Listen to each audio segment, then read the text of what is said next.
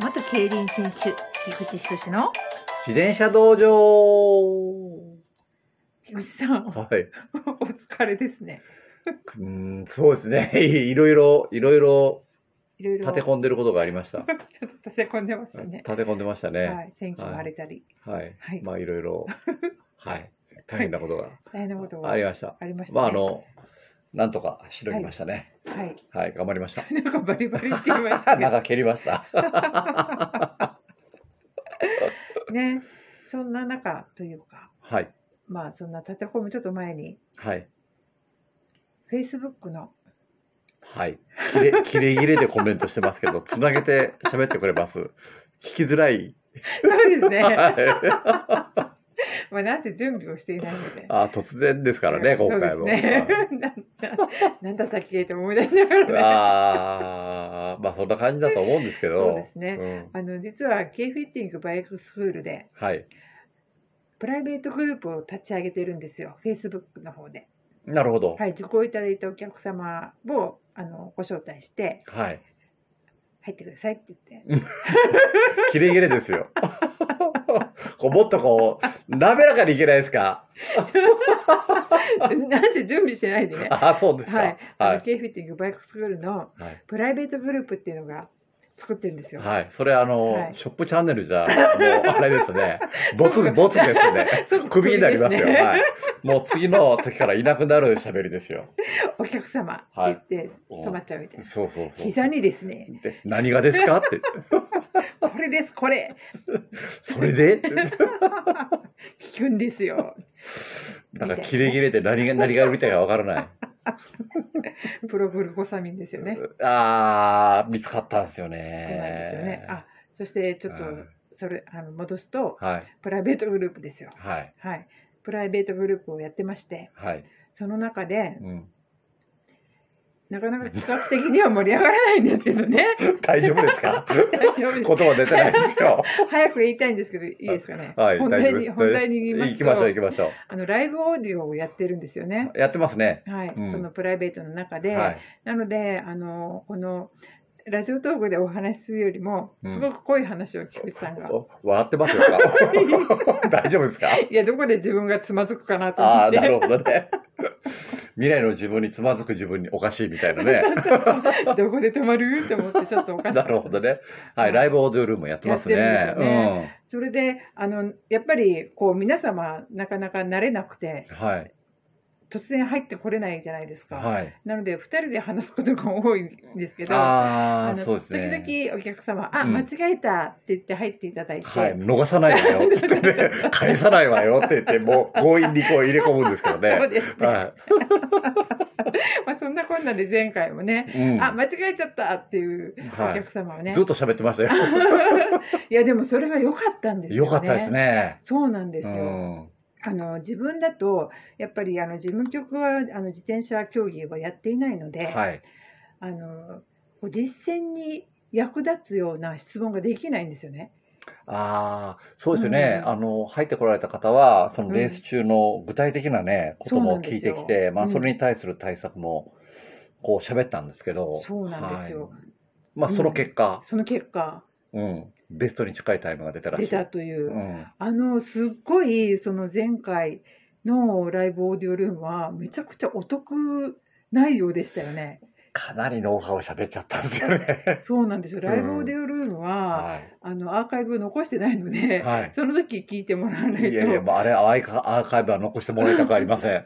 今までどこにでも話したことがなくてしか もああ、そ菊うですね。菊池さんから私もはい。聞いたことがなかったんですよ特別取り立ててあ、本当ですか普。段やってるのは知っていたんだけど、はいそれについてこう理論的に話すっていう場面に私も出くわしてなかったのであー、初めて聞いた。そうなんですよ内容だったんですね。そういえばこの話題に触れてなかったなと思ってあれは、ウォーミングアップだったですか。そうですアうんップをどれぐらいすればいいあかー、とそうかそうそうそう、その話ですね。うんこれはあのまず本も出てないですよね多分本も。本は理論的なのにはどっか入ってるとこあるのいか多な分ね、そのことについては、書いてる本は、あの、聞いたことがないですね。ないですよね、うんそのテーパリングとかっていうのは本がありますよなんてありますね。うんし実際あのありましたけど、うんアップについては確かにノウハウ的な本なういですよね。ん、だって絶対アップってそのレースが開始する時間によっても長さ変えなきゃいけないし、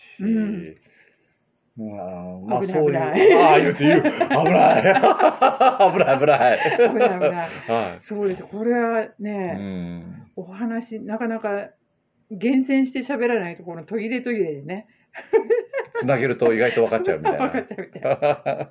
そうですねそうですね繋がらない今めちゃくちゃ目がもう喋るなっていう目してましたいやよいや、菊池さん、これでまたはいつるつる喋って、はいあこれ NG とかああそなうるかんで、うんもったいないので、そうですねそうですね、はいまあこれまはああこれでの大まかに言うとそういう話なんですけどですよね、うんめちゃくちゃ、そうやって理論立てて、順番立てて聞いたことがなかったので、ああ、すうん喋ってないですね、確かに。うん、うんそう、うんその、どういう状態でこういうことが必要っていうのは、こう、この、今回のラジオトークの全般の私みたいに、はい途切れ途切れは聞いてたんですよ。はい、つな げて、 何かつなげて、ああ、こういうことだったってのが分かったそうのそうそは、うこの前が初めてっていそうう。なんですよ、はいショップショップチャンネルみシたいョな、ッね。プチャンネル。やっぱりこれは必要ですよ ねって、お得だったですよね、その。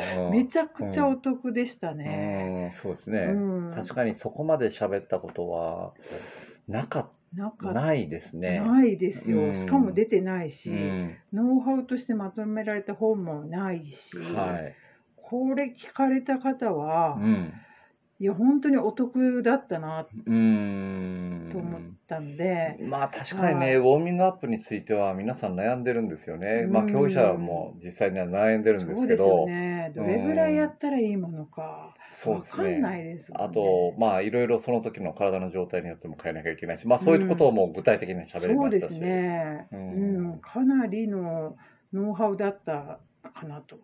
ああ、つるつるいっちゃいましたね。そうで出すしね。ちゃいましたね。うんうんでもかなりお得会だったので聞かれてた方はぜひ参考に、はい、来てください。はいはいうん秘伝としてひで そこまで。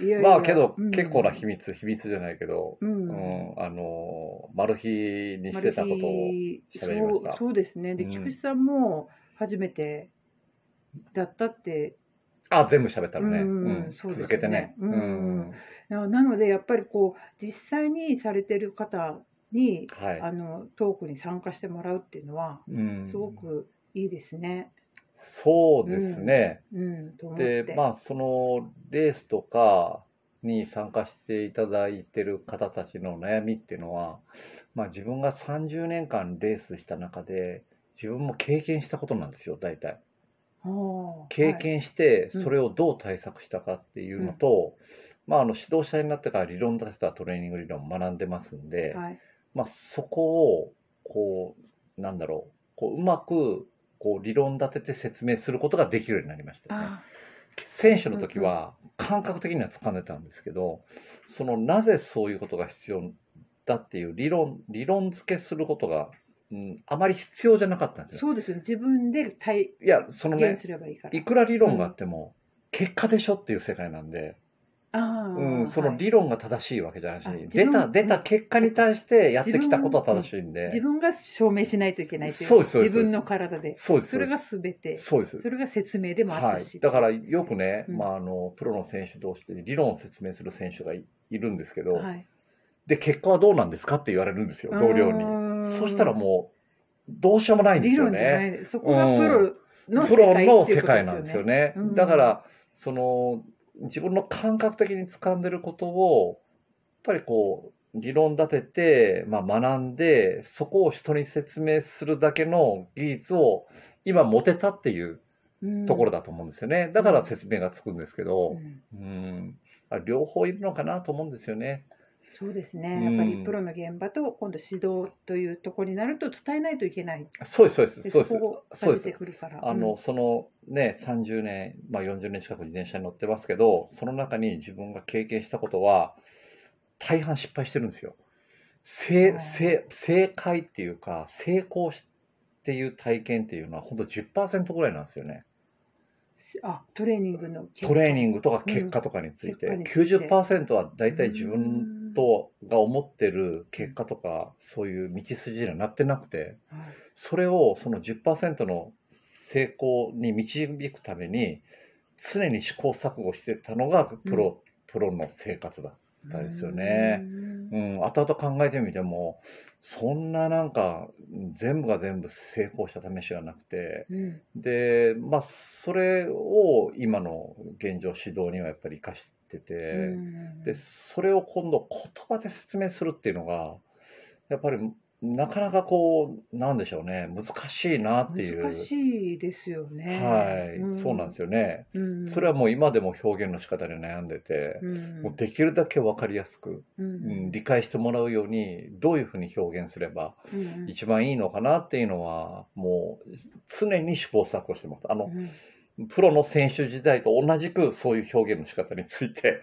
まあ、プロのあの生活の時は強くなるためなんですけどはい。今は分かってもらうためにねああ人どにどうしたら伝わるか伝わるかっていういう、はいうんそうなんですよね。あの相手の理解とか、はいその相手の状況とかいろんなものを考えて伝えないといそうけななんいですかよら。指導者はパフォーマーじゃないんでね、パパフォーマーじゃないんですよ裏方なんですよ、うん、いかに表舞台にそのうんうんうん立たしてあげるかっていうか、、まあ、表舞台で活躍させてあげるかっていうのが指導者なんで、うんううんん、自分を見てじゃないんですよね、ああうん、そこそこをやっぱりしっかり捉えてないとああやっぱりちょっと指導に生かせないとこは出てきますよね、徹底して裏方に徹底して裏方です、うんはい、もう本当にっていう気持ちがないと、そうですうね、んうん、なるほどなかなかちょうどいいところでお時間です。終わります。はい、はい。今日のまとめは指導者はパフォーマーじゃない by 菊池仁ということはでい、ありがとうございましたはい。ありがとうございました。はあ